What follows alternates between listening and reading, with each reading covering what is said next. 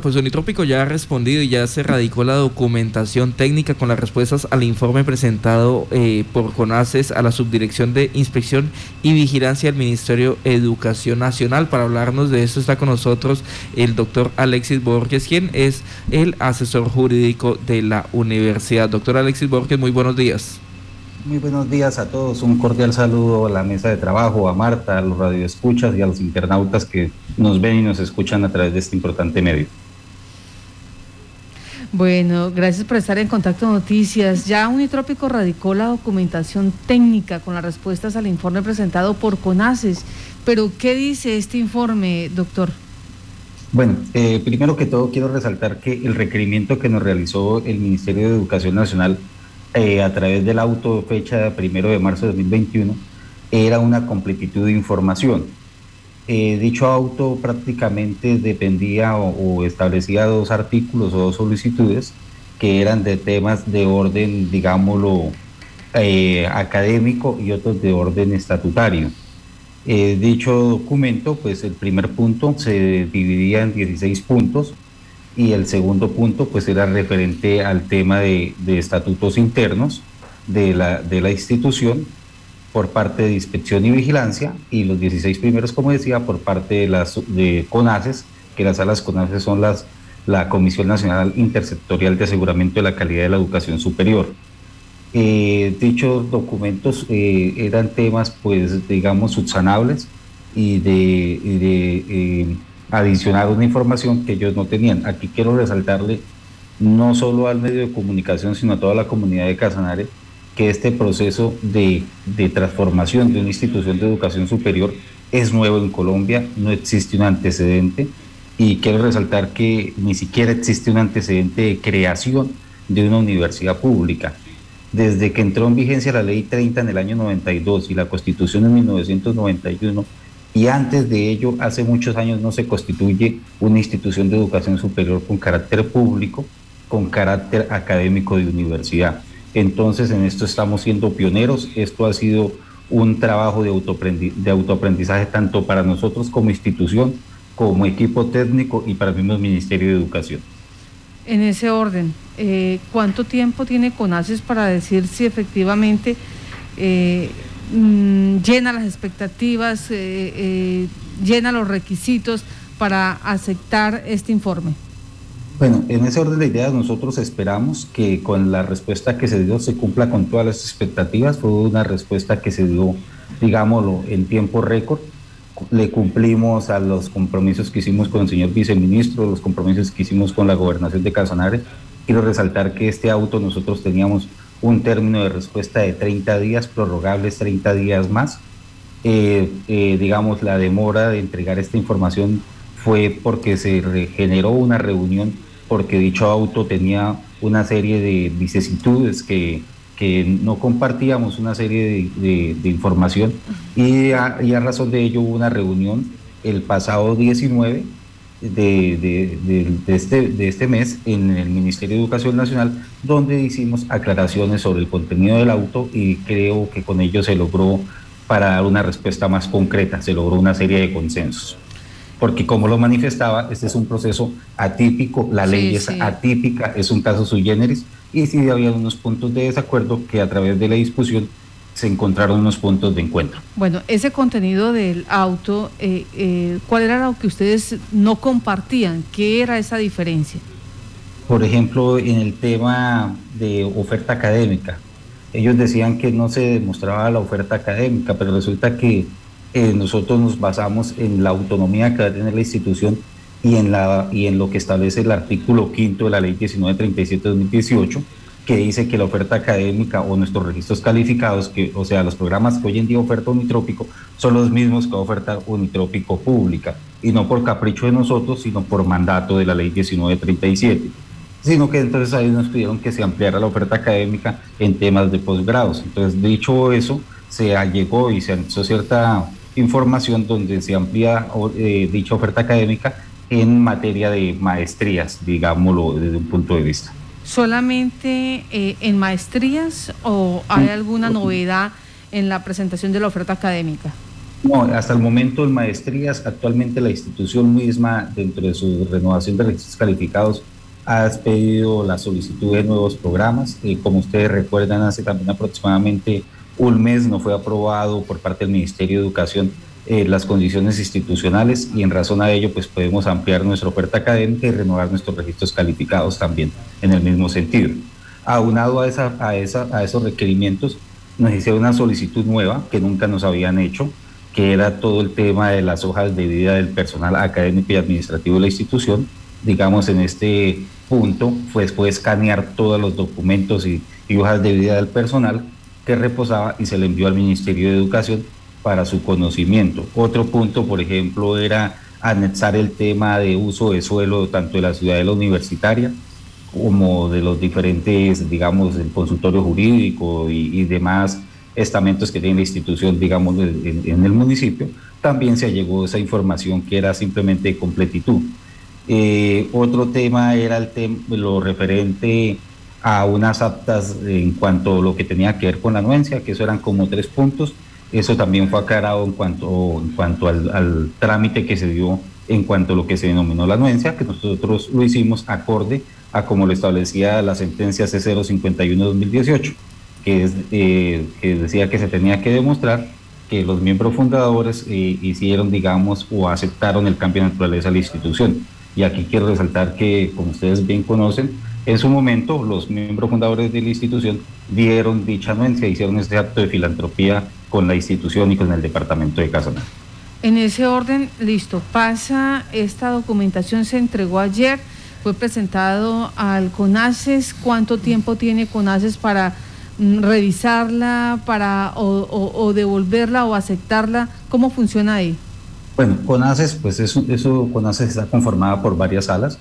Ellos se reúnen al mes, creo que en dos ocasiones. Eh, se espera y estimamos, y, yo sé que contamos con el apoyo de las diferentes, digamos, nuestros representantes y la senadora, que se haga la gestión y en la próxima reunión que hay en este mes de abril se, se discuta el tema de unitrópico. y sabemos que hay toda la disposición del Ministerio de Educación Nacional y ellos, digamos, eso fue como el compromiso adquirido en la última reunión, entonces creemos que con, eh, CONACES emitirá concepto en el mes de abril. ¿Hubo algún requerimiento en la parte financiera? Claro, hubo un requerimiento en la parte financiera. Eh, dicho, dicho, dicho requerimiento se amplió y se hizo una, digamos, una proyección a 10 años. Generalmente se había hecho en los, en los anteriores borradores a 3, a 3 años, de acuerdo a lo que pedía la ley 30. Sin embargo, ahora se hizo una proyección a 10 años. Permítame, esa proyección eh, a 10 años, eh, ¿para qué? Eh, ¿Con los recursos mm, de qué? ¿Cómo, ¿Cómo está esa situación del requerimiento? Los recursos de la institución son, son de, tienen tres fuentes. Recursos propios, que son por conceptos de matrícula, gestión y lo demás. Recursos de la nación y recursos del departamento. Entonces, con base a lo que hay en el convenio suscrito entre la nación y el departamento y los recursos proyectados por concepto de matrículas y, otros, y otros servicios que ofrece la institución, se hizo dicho plan operativo. Sí.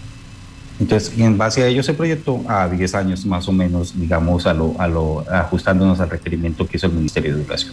En principio estaba a tres años, ahora eh, con, esta, con este llamado a atención de CONACE se proyecta a 10 años. Sí, sí, sí, es una, una proyección a 10 años.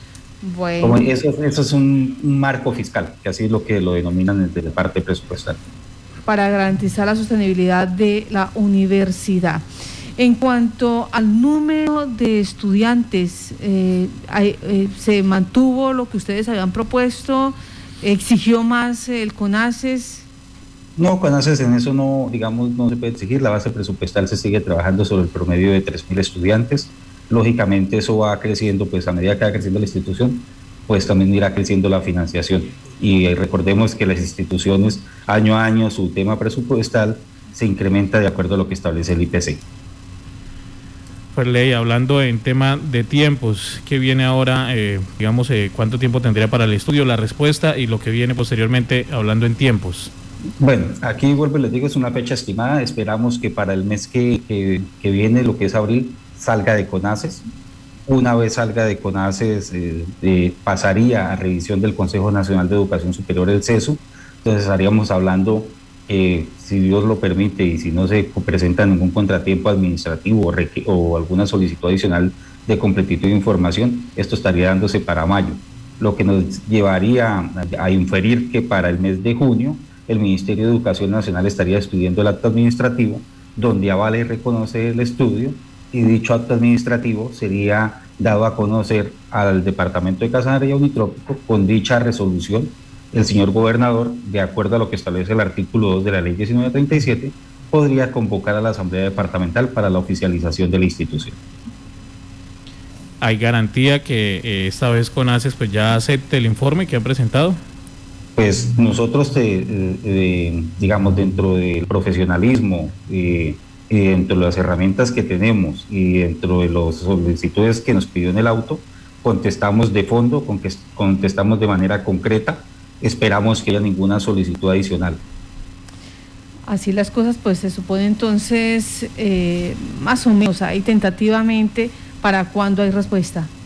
De CONASA, pues insisto, se espera que haya respuesta eh, para el mes de abril, porque ellos se reúnen y tienen que definir si el concepto es viable o inviable. Bueno, ¿y pasa a dónde, me recuerda? Ah, después de CONACES al Consejo Nacional de Educación Superior, al CESU. ¿Y ahí eh, qué sucede? El CESU igualmente también se reúne. El CESU es la máxima instancia de educación superior. Aquí quiero recordarles que ACES y el CESU son órganos asesores del Ministerio de Educación Nacional, eh, o sea, no hacen parte del Ministerio de Educación Nacional, están conformados por académicos, son unas salas, por ejemplo, el CESU está conformado por el rector de la Universidad Nacional, el director nacional de planeación, la ministra de Educación, un representante de los estudiantes, o sea, eso es una mesa, un representante de los profesores, representante del sector productivo, es una, es una alta instancia de orden académico. Entonces, también de acuerdo a lo que tiene su reglamento interno y lo demás, esperamos que le digo es una fecha estimada proyectada de mayo. Y le recuerdo aquí que el tema de Unitrópico está trazado un año, no por capricho de la institución ni del departamento de Casanare, sino fue porque en su momento el Ministerio de Educación suspendió los análisis de estudio de factibilidad por el tema de pandemia. Esperamos ahorita que no exista ningún contratiempo administrativo ni de orden sanitario, pues que prorrogue el tiempo pero como van las cosas y de acuerdo a lo que se ha hablado en las últimas reuniones, esperamos que no se presente ningún tipo de este contratiempo. Bueno, entonces nos dicen acá que el CESO incluye el seguimiento y la evaluación como parte del proceso de acreditación en alta calidad, el tiempo de acreditación eh, que se da. Eh, desde ahí se puede establecer el programa académico que tenga funcionamiento una institución de educación superior como el caso de Unitrópico que pasaría a ser pública y eh, define los modelos de acreditación institucional. En ese, eh, en ese orden ya dependemos entonces o dependeríamos de este órgano colegiado para definir si hay ese proceso de transición de pública a de privada a pública. Sí, aquí quiero resaltar dos cosas. Lo primero, el concepto que emite CONACES, que es una sala, digámoslo, más técnica, es vinculante, el concepto que emite el CESU no es vinculante, pero nosotros estamos seguros y, que, digamos, como se conoce la trazabilidad, si hay concepto positivo en CONACE, generalmente lo hay en concepto positivo en el CESU. Entonces, somos optimistas, a título personal soy muy optimista sobre el proceso y la verdad estoy esperando que por más tardar a final de mayo eh, se esté dando la respuesta positiva tanto de CONACES como de CESU. Y eso, eso habla de, si salen así las cosas, mm, segundo semestre de 2021 podría, dándose, podría estar ya eh, dándose el proceso de transición. Podría darse, y vuelvo y les digo, es una fecha estimada, soy optimista, espero que se dé así, pero en este momento contamos con los términos del Ministerio de Educación Nacional, no con los términos ni, el, ni la institución ni el, ni el Departamento de Casanare. Aquí quiero resaltar que este trabajo ha sido mancomunado con la gobernación de Casanare. Hemos trabajado eh, prácticamente como se puede ver en los diferentes documentos de la mano y esperamos que darle una pronta noticia y positiva al departamento de Casanare. Eh, cambiando un poquito el tercio, doctor Ferley, ¿cuál es la situación actual de la universidad en tema de estudiantes, en tema de capacidad? ¿Cómo está en la actualidad? ¿Siguen los jóvenes quizás esperando que se dé esa transformación para eh, retornar yo creo que no solo los estudiantes, yo creo que el, el, tema de la necesidad de la universidad pública, que ha sido algo muy sentido, no solo en Casanares, sino en la región, es algo que se espera. Lógicamente, el proceso de transformación ahí, desde que salió la ley 1937-2018, se ha generado una expectativa en toda la ciudadanía de Casanare y los estudiantes. Y lógicamente, pues eh, se supone que por temas económicos, y yo creo que lo más importante que lo económico por temas de materia académica, se espera este proceso de transformación. Actualmente la institución tiene un promedio, si no me equivoco, está entre 2.000 y 2.600 estudiantes. Entonces, y se espera que esta oferta académica pues va a crecer lógicamente cuando sea una institución pública.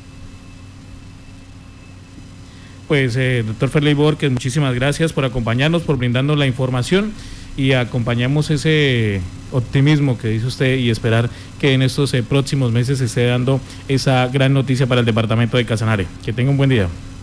Muchas gracias y quiero resaltar para terminar pues que lógicamente esto es un proceso político administrativo, no lo podemos negar. Es tan político que la ley 1937 nació en el Congreso de la República, que es un lugar donde convergen todos los partidos políticos y en este momento y quiero resaltar y, digamos, dar como ese reconocimiento que todos los congresistas y especialmente la senadora que, Amanda, que es la presidenta de la Comisión Sexta, son los que han estado empujando este proceso y, y es algo de resaltar que Unitrópico, desde que se formó el proyecto de ley con un anterior equipo legislativo o con un anterior grupo de congresistas y actualmente lo siguen empujando. Igualmente sucedió con el exgobernador y el gobernador que hay actualmente.